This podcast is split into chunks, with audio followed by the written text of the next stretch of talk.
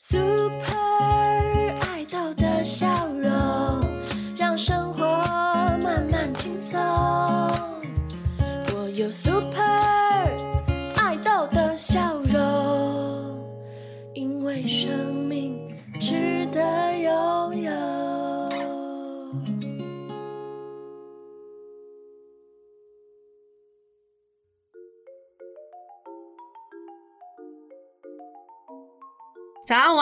安，，Hello，大家最近过得好吗？我是拉拉，今天是一月五号，星期五。那新的一年就这样又马不停蹄的开始了。为什么会这么说呢？因为我想东吴的各位最近应该正在水深火热的忙着期末考。那这一周的天气其实也是相当的阴晴不定，那就是气温时高时低的，所以大家一定要养成一个好习惯，就是在出门前好好看一下今天的气象，再决定今天要穿什么样子的衣服，才不会感冒哦。毕竟在期末考的时候感冒真的是蛮得不偿失的。那拉拉也在这里跟大家说声辛苦啦！考完考试后也即将迈入寒假，辛苦了一整个学期，相信大家一定都会想要好好的放松。那拉拉在这里还是提醒大家，出门在外要注意安全，尤其是现在是冬天嘛，天空很快就暗下来了。那请同学们不要单独走小路，要结伴成行哦，不管男生女生都一样。那骑车去兜风的同学们也要注意看看天气，避免雨天出门容易打滑。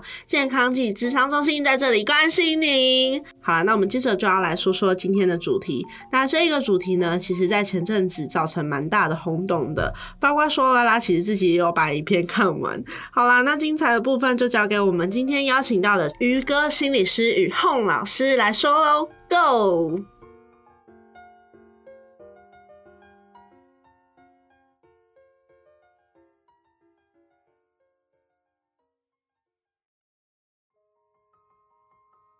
大家好，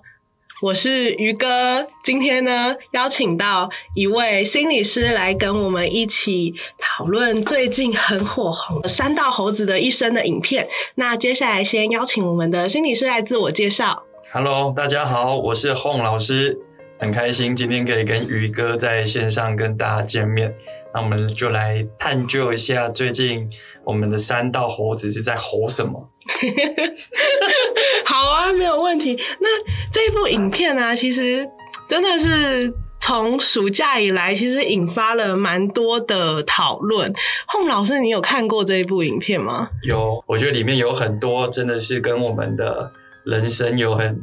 接近的写实，会可以让大家一起来思考看看。那一开始我想说，也为线上就是或许没有看过这部影片的朋友来做一个简单的说明。我们等一下呢就会是一分钟听完听山道猴子的一生。那我接下来就来为大家讲一下这部影片到底在说什么。那这部影片的主角啊，其实他整部影片的各个角色都是用迷音的那个脸去制作而成的。那主角是一位在超商大夜班上班的男生。那呃，故事的开头就从他呃买了一台重型机车，然后呢，他平常的休闲兴趣是，哎，下班休息的时候会去台七线跑山。那从这里而开启的一段故事。那一开始呢，他就是演到，哎，他要买重型机车，其实呃价格蛮贵的，所以他虽然存了一点钱，但是也花了很多的。呃，贷款的部分来去买入这个机车，那后来这个机车呢，也让他得到了很多社群上的关注。那这个关注也让他交到了他的第一位女朋友。那那个女朋友呢，同样呢，就是他眼中的挡车女神，一样会在台七线跑山的呃一位女的车友这样子。那在这个关系当中呢，就是他好像觉得他呃，这位男主角为女主角付出了很多啊，但是最后女主角却劈腿，让他很生气、很受伤。然后跟这位女朋友分手之后，其实不管是在社群媒体上，或是他在现实生活中，都消沉了好一阵子。那直到后面，在他超商打工的地方遇到了另外一位女友。然后呢，又开启了另外一段感情关系。那当然，在这个过程中，他在也越来越重视自己的社群经营。那就从这些爱情关系或者是社群的一些呃生活的细节当中，开始了他的故事。感觉这中间其实就有很多可以讨论的部分。那嗯。不知道 Home 老师当初看完的时候，你觉得首先会让你想到的这部片有感触的地方会是什么？嗯，我觉得首先有感触的就是这个影片，它在下面有一个说明栏的备注，它就有写到本故事内容、人物、对白纯属虚构，如有雷同，表示你也过得蛮惨的。就是我觉得在这一个提醒当中，其实就会让我们感受到，他很多的故事都可以反映我们年轻人在追求，不管是自己的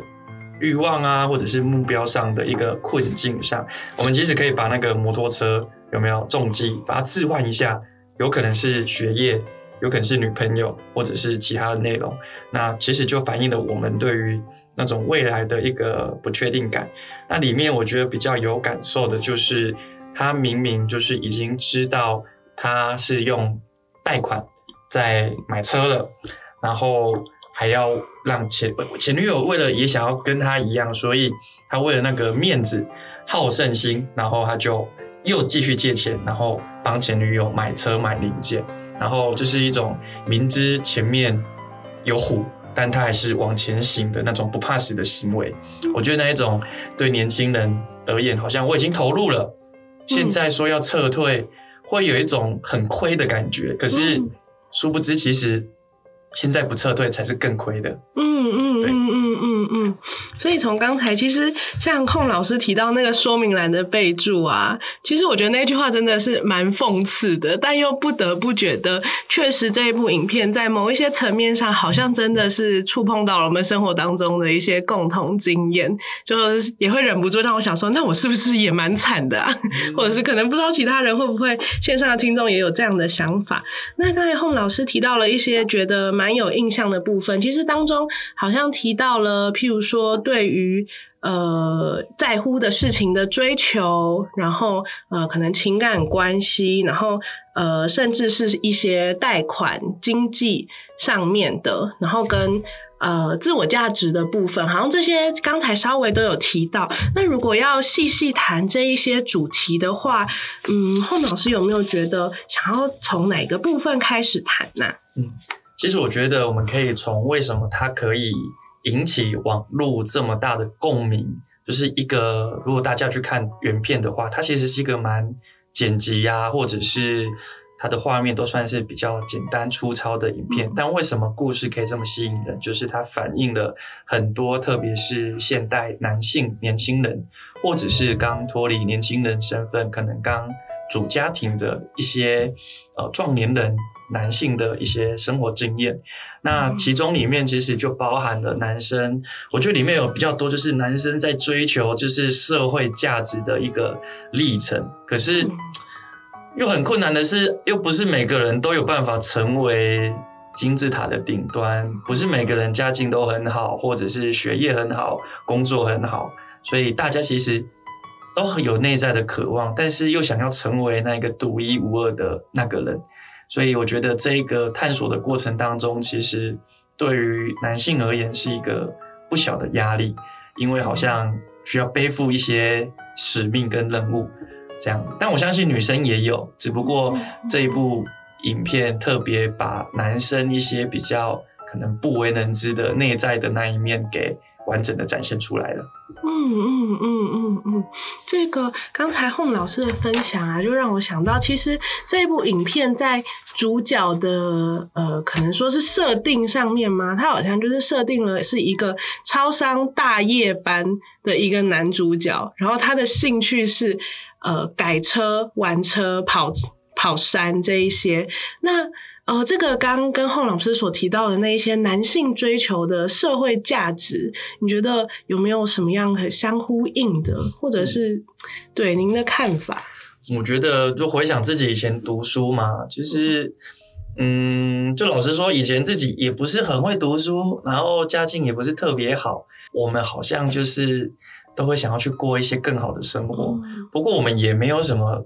啊特别厉害的投资方式啊，可能就是很认命，然后老老实实的去工作，然后想要满足这个小小的欲望。嗯所以我觉得，觉得这个就像男主角，其实就反映了很多现在的可能是一般的上班族，或者是我们俗称的打工仔嗯这样子。他们其实也很努力在为生活讨生活，可是这时候就出现一个问题：我们很花了很大心力在存钱，我们就会想要报复性的去犒赏一下自己。嗯嗯，所以当然拿到钱的时候，特别是年轻人，我也记得我那时候刚拿到第一笔钱的时候，嗯最想买的其实就是 Auto Bike。嗯嗯对，十八岁说买车买不了，对不对？嗯刚毕业，而且感觉就是要一个可以自己拥有的东西。嗯，嗯对，嗯那我觉得嗯摩托车就是一个很好的炫耀的东西，因为啊它就是别人看得到，嗯甚至它可以发出声音。所以嗯后来想一想，其实那个摩托车都不是为了自己而骑，嗯都是为了别人而骑，甚至有时候我们也不会骑很快，有时候反而会骑很慢，就是要让别人知道我来了那一种。我们讲的那个人未到，车先车身先到的感觉。对，我就反映了大家其实是想要被看见的，想要在这种平凡人的生活当中，我们去创造出一点不平凡。那我们可能也在思考，我们到底要创怎么创造那个不平凡，有点难。我们能做的就是可能买一些奢侈品，嗯或者是一些容易入手，然后又可以让大家看到的东西。嗯嗯嗯嗯嗯，这个某方面好像就像你刚才提到那个社会价值的感觉，就是社会对于呃可能成年或者是对于男性，或是对于奢侈这些东西有一些呃固定的形象或符号，然后好像我们会试着哎就。不知道为什么就往那里走了，但可能在追求的过程，譬如说买车的当下，然后改车的那些时候，好像我们不会想到，我们其实是为了一些可能自我实现或者是追求，而是就觉得我一定要得到这一些东西，好像才能证明什么的感觉。我如果没有跟上这些老前辈，嗯。我们好像就不是一个够格的男人，嗯，或者是好像我就有点太 low 了。所以在影片当中，其实男主角一开始也是骑速克达，他甚至也觉得他经典名言，技术够好，说不定也不需要这些车啊。嗯，但可是过没多久，他就买车了，反而他们他就开始看不起，哎、他那群好兄弟们骑速克达，所以这个好像在价值观上面，就是一不断的受别人影响，然后往这一条不归路吗？因为故事的结局其实是一个嗯。悲惨的结局，嗯然后男主角就一直往这边去走。嗯。那可是后来想一想，对于男主角而言，他就是在追求他喜欢的事情，嗯，所以在他那个当下是开心的，嗯。也不知道到底之后会发生什么事。嗯，所以其实也反映了，我觉得很多年轻人，包括我们也是，其实我们在做很多事，有可能我们自己不理解，嗯，然后别人也不理解，我们只能在那个当下去感受我喜不喜欢。如果我喜欢，那我就只能继续做。您刚才这么一说，我才想到，对耶，如果他好像是那一个所谓的当局者，他可能未必会有这些，就是像我们旁观者的感受，就是觉得啊，自己的每一步决定，呃，对别人带来的影响，或是对他的处境带来的那些影响。那像中间有一部分你提到的那个，好像就是。因为喜欢就往前走了，那这个就让我连接到的是，哎，那好像前面 Home 老师也是有提到，呃，在一个从青少年，然后甚至青少年转到呃大学生、中壮年的这个阶段，好像对于自己的目标或是价值会有一点迷茫的感觉。嗯，那这一个可以多帮我们也分享一些吗？嗯，我觉得这个跟我们现代时代变迁其实有很大的关系。嗯就是过去我们学的东西，或者我们上一辈学的东西，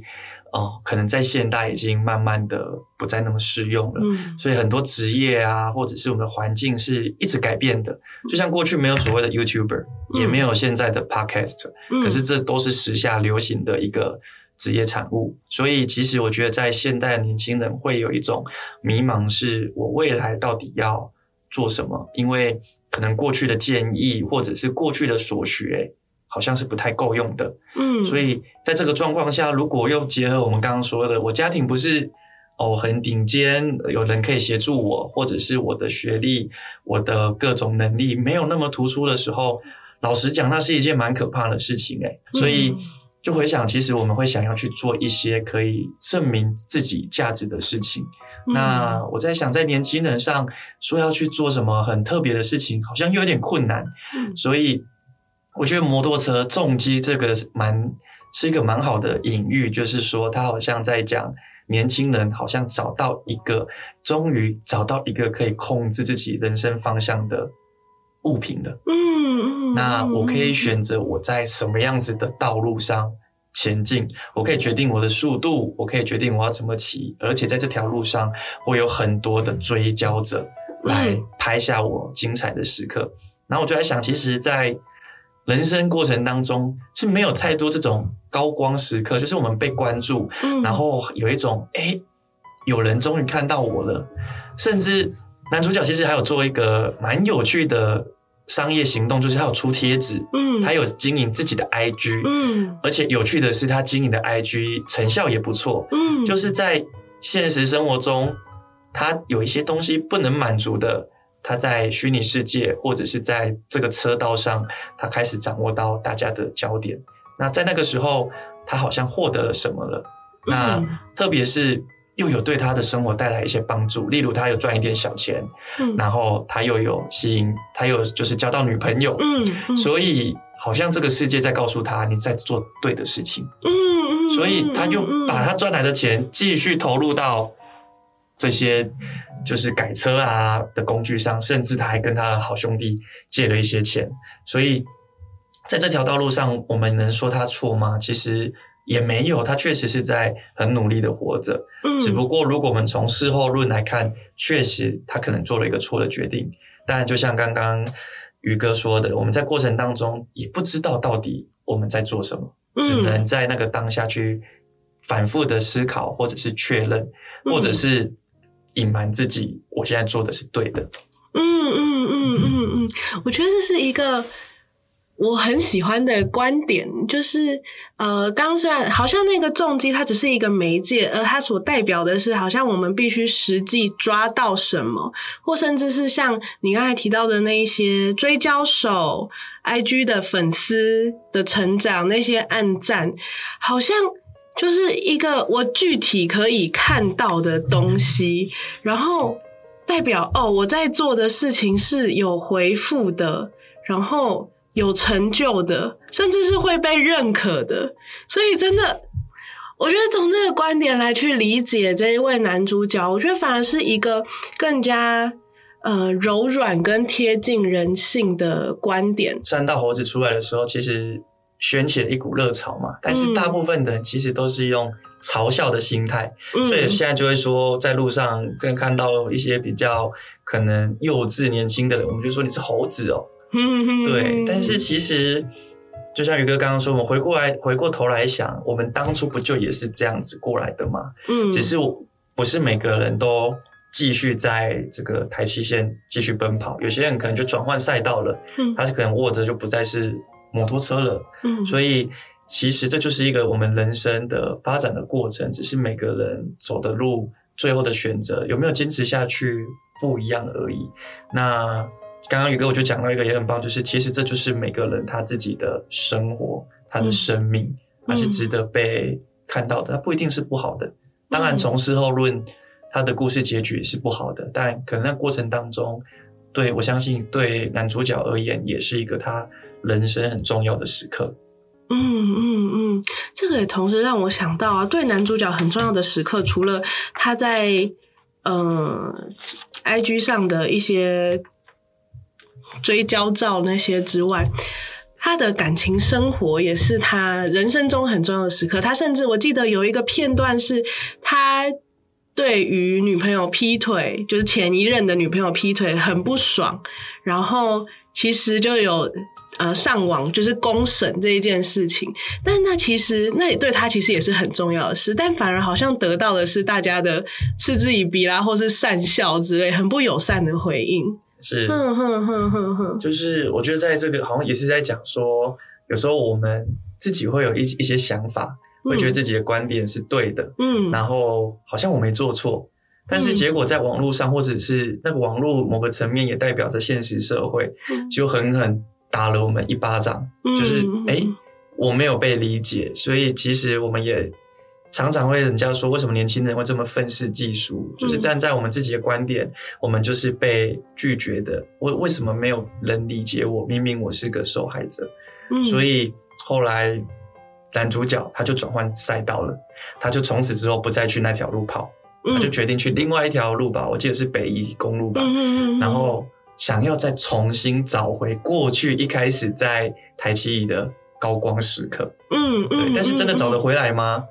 好像也不一定。我们就嗯看看，一起讨论看看后面的故事，他又怎么了？嗯嗯嗯嗯嗯，对，后面他就转换到另外一个地方。其实他是想要重新开始的。那对他来说，好像重新开始的方式就是我换一条路，然后或者是我不再去呃讨论过去的那一些情感的伤痛，或者是那种被背叛的那一种经验，然后呃想要从头来过。哼，那那个从头来过，后来也确实又出现了另外一位一起打工的女生。她其实有很多呃，相比于前面的女友，更加的照顾这位男主角的一些行动，但好像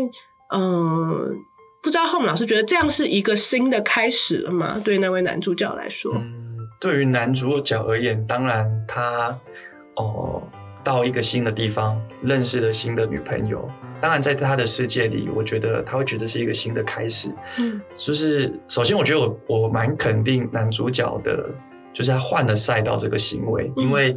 可能很多人会觉得他就是在逃避啊，他在逃避他以前前女友然后被取笑的事情。嗯可是他很有勇气的是，他没有放弃，他就换了另外一个赛道，嗯，然后也接纳了一个新的女友的出现。嗯那不过有趣的就是说，以我们在用上帝视角来看男主角，嗯他换了一条路，但他人生并没有换。嗯这条路只是上一条路的延伸，所以他在跟新的伴侣的互动关系上，还是受上一段关系的影响。嗯，嗯所以在人生上，好像跟在台气不太一样，是人生是一直往前的。台气可能我们可以折返跑，然后研究我下一次怎么过弯，嗯但是人生我一定就是会受到之前的经验所影响，然后影响我接下来的生命经验。嗯，可是好像在故事当中，我们的男主角就是没有去觉察到自己的感情状态，嗯甚至他被之前的感情状态给绑架了。嗯所以面对，其实这是很多网友都说啊，女主那个打工仔二号就是他的新女友，其实是一个圣圣人，就是可以嗯包容他、接纳他，但他为什么会没有去就是好好的把握？嗯嗯，对啊，嗯我想我们人生好像就是这样哎、我们当中就就真的是有很多值得把握的事，现在看起来会有点后悔，可是，在那个当下，我们就是没有办法去把握住。嗯嗯对那我觉得这也是一个蛮好的一个经验，就是说我们有错过，我们有痛过，我们下一次才可以知道哦，我们可以怎么办。然后在人生当中不断的去修改，就像是在过弯的时候，我可以怎么过啊？在人生当中，我可能没办法回头，可是嗯我可以在想，我下一个事情发生的时候，我可以再怎么调整。那个就是一个人生的一个探索经验。嗯，对嗯他只是男主角用自己的方式去看，我要怎么去守护我下一段关系。嗯嗯，不过在那段影片当中，他的守护方式，我觉得好像有一点像是。我刚刚想到一句闪过一句俗谚，就很像一一朝被蛇咬，十年怕草绳的那种感觉。就是我被上一段关系的劈腿，其实打击跟伤害到了。可是，呃，我觉得那个男主角的态度好像是我就是立志要重新开始，可是这个立志是有点刻意要去掩盖过去的、嗯。呃伤口，好像而不是去，譬如说像你你刚才提到那个，我去重新检视我怎么样过完的更好，他没有回头看那个经验，然后好像就变成一个很反射性的会开始怀疑新女友的感觉，是嗯嗯嗯是，那这个在心理呃心理的专业方面，如果在过往的经验，我们譬如说用压抑啊、掩盖，或者是就我就当他过去了。那洪老师怎么样看这样子这个男主角的选择？嗯，就是说，如果我们没有去正视这段关系的话，那这个经验留给我们的是一种很混乱的伤痛，嗯然后它可能就是一个很直接、很浅层的不信任感。嗯所以，哪怕是他的那个新任女友对他很贴心，然后甚至也也很接纳他，但是对他而言，他个人的解读就是会都是负向的。嗯对，就是他又怕又在，就像刚刚讲的，又怕又被咬一次，嗯所以那里我就有一种心态是，他很担心自己又吃亏了，又受伤了，嗯所以用这种极端的方式在保护着自己。嗯，对，可是嗯如果停下来，我们只有用这没有去好好的会诊我们过去的经验，嗯。我们就会被自己的那种内在的不信任感跟冲动一直带着走。嗯，因为我们就是有，我们就一直在等说，可能你只是还没有背叛我，嗯。说不定你会背叛我，嗯，所以我们一直在，其实我们内心可能就会假设你，你就是会背叛我，嗯只是时间还没到。嗯嗯嗯，对，嗯那嗯这个部分我就觉得可能是需要我们花时间去重整的。当然，重整是一个很复杂的历程，嗯它可能是需要透过一些很多正向经验去洗涤，或者是找朋友甚至心理师一起聊聊，才可以去会诊的。嗯要不然，它就会像是一个书包放满了很多杂乱的书，嗯那他不知道哪一天会打开来，嗯，然后所有东西会散落一地。嗯就是它是没有被整理的。但是如果就像大家一定有出国经验，就是行李箱一大堆啊，哇，被归归大堆的名啊。嗯，可是回到国，就是回家之后发现，哎，其实东西也不多。嗯其实我们就是缺乏一个行为叫做整理。嗯，我们如果真的是可以细心的去整理，然后去看看，哎，我到底可以把哪一些，不管是心思、我的情绪，或者是我感受，好好的把它放好的话，或许我们就可以腾出一些新的空间。嗯这时候或许就可以去接纳一个新的关系，或者是新的人事物了。嗯嗯，所以听起来反而有点像是这样子的整理跟回顾，反而比较能够让我们呃更稳定的决定我们接下来的人生，或者接下来的新的一段关系，我想要怎么样的去经营。但还没有回顾以前，像后面老师刚提到，我们好像就被过往的一些经验有点牵着跑，反而是。更加的一种不自由的感觉，但或许我们是当事人的时候，我们根本不会有这样子的呃认知或者是觉察，我好像被过去的东西限制住了。是，就是我们很容易就会被过去的情境给，就是那种创伤反应，嗯，然后我们就会自动化，就是我们智商里面有一个就自动化的思考，就是啊，他就是会这样，他就是会这样，但那个是很没有，就是没有经过审慎思考的。嗯那我们如果有这个信念出现的时候，我们就是在复制以前的经验的。嗯，所以，我们当我们越这样子想的时候，我们反而越逃不出这一个剧情，所以我们会一而再、再而三的受伤，因为我们就是一直假设你一定会出轨，只是你还没出轨，嗯。所以我在暗示着对方，你好像得出轨，你做的一切事情都是出轨。对，嗯，甚至是我记得在影片的最后，当那个新女友真的要跟他分手的时候，他就有一种你看吧，我就知道的那一种心理，就是我就知道你要跟那个人在一起，或是我就知道你不喜欢我，是，嗯，好像就反而验证了他最害怕的那个答案。嗯，嗯对我嗯做一个对自己做一个负向的自我应验，嗯，对，然后殊不知，其实都是他一个人自导自演的结果。嗯，嗯对，然后嗯反而又错过了一段可能是还不错的关系。嗯嗯嗯嗯那在刚才的这个当中啊，也提到，其实呃，整理可能有很多的方式，我们要把那个书包的东西好好的拿出来，来分门别类。那刚才有提到，譬如说，呃，跟朋友聊聊也会是一种方式，但好像在影片当中的那位男主角，他好像拒绝了朋友的关心。那呃，洪老师怎么看他当时的这个决定呢？嗯，因为呃，在跟朋友聊天的过程当中，其实有一个很尴尬的状况是，嗯他的朋友是我们在劝他例如不要骑那么快啊，啊，你不是没有钱吗？不要再贷款啊，嗯听说现在贷款很重啊，其实都是一些好心的提醒。嗯可是这刚好跟我们男主角的价值观是相背刺、相冲突的。嗯就是你叫我不要买重机啊，我现在就是要帅啊，你还叫我不要买。所以其实对于男主角而言，我们也可以回想自己的人生经验，好像有些话是确实是为我们好，但我们听起来就是不舒服的。嗯所以这过程当中，好像也没有什么谁对谁错，因为对于男主角而言，或许他会觉得你是不是看不起我，或者是你根本就不相信我做得到，嗯那我那我就要反而就要更做给你看。嗯所以我觉得这过程当中是有一一些蛮矛盾的心理，可是很感动的是他的兄弟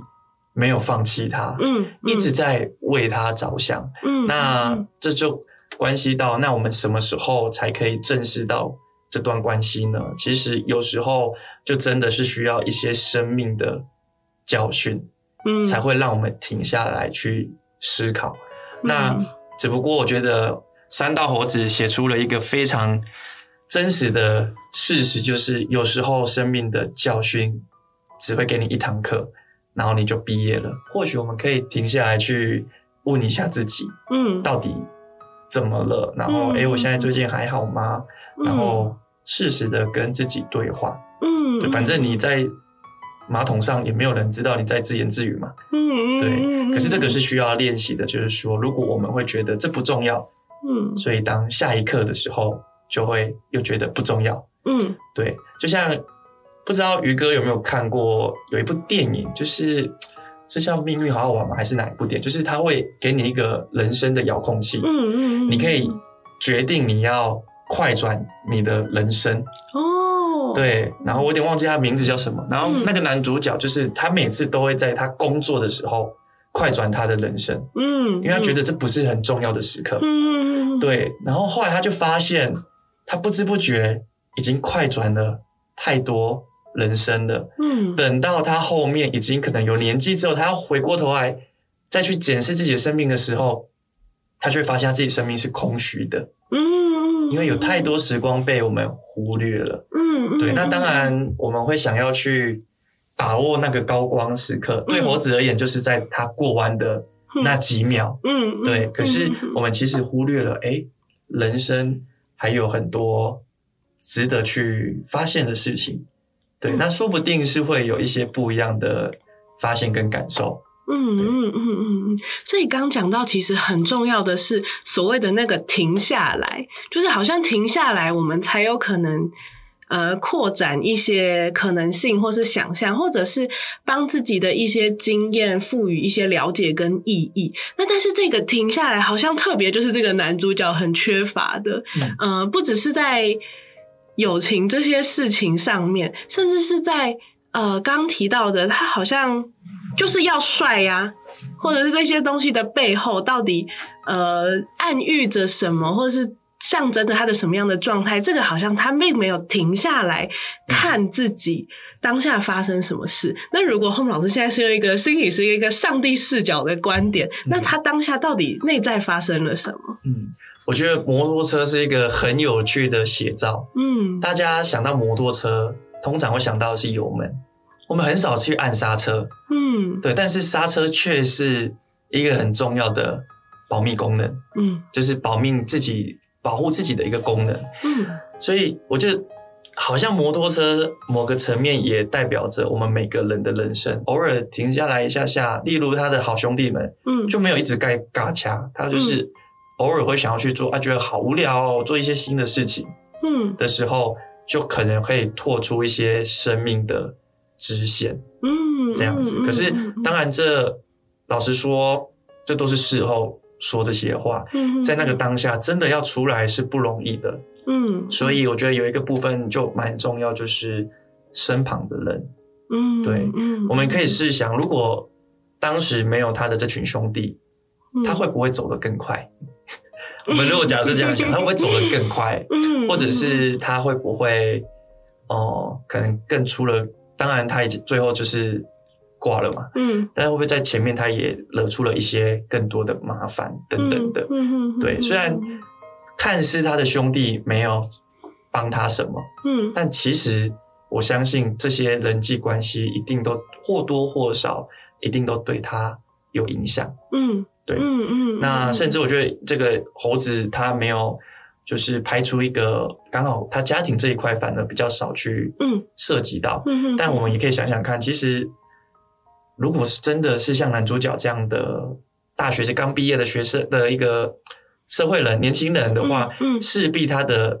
家人也会给他一些回馈建议。嗯嗯，对，那要怎么样？样去拉住他，或者是让他缓一缓？我就想，我就觉得这蛮重要的。嗯，对，嗯只不过说在给他建议的同时，我们还是要放慢一点，我们自己要放慢一点，就是他是在追求自己的人生价值，嗯，他不是在做一件错的事情。嗯嗯，对那如果我们身为身旁的人可以看到他是在为自己的人生努力的话，嗯或许这种敌对的关系就不会那么的紧张了。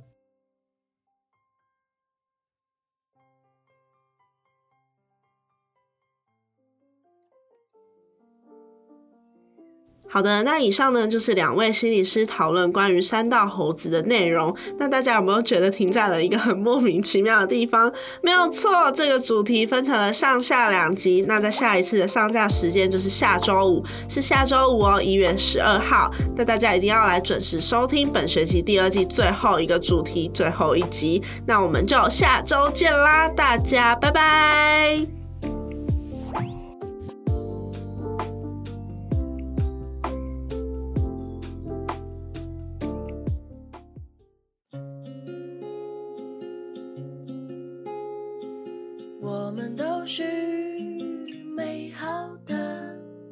这个世界一起往前。我们都是美好的人呐，看见不同，仍然快乐简单。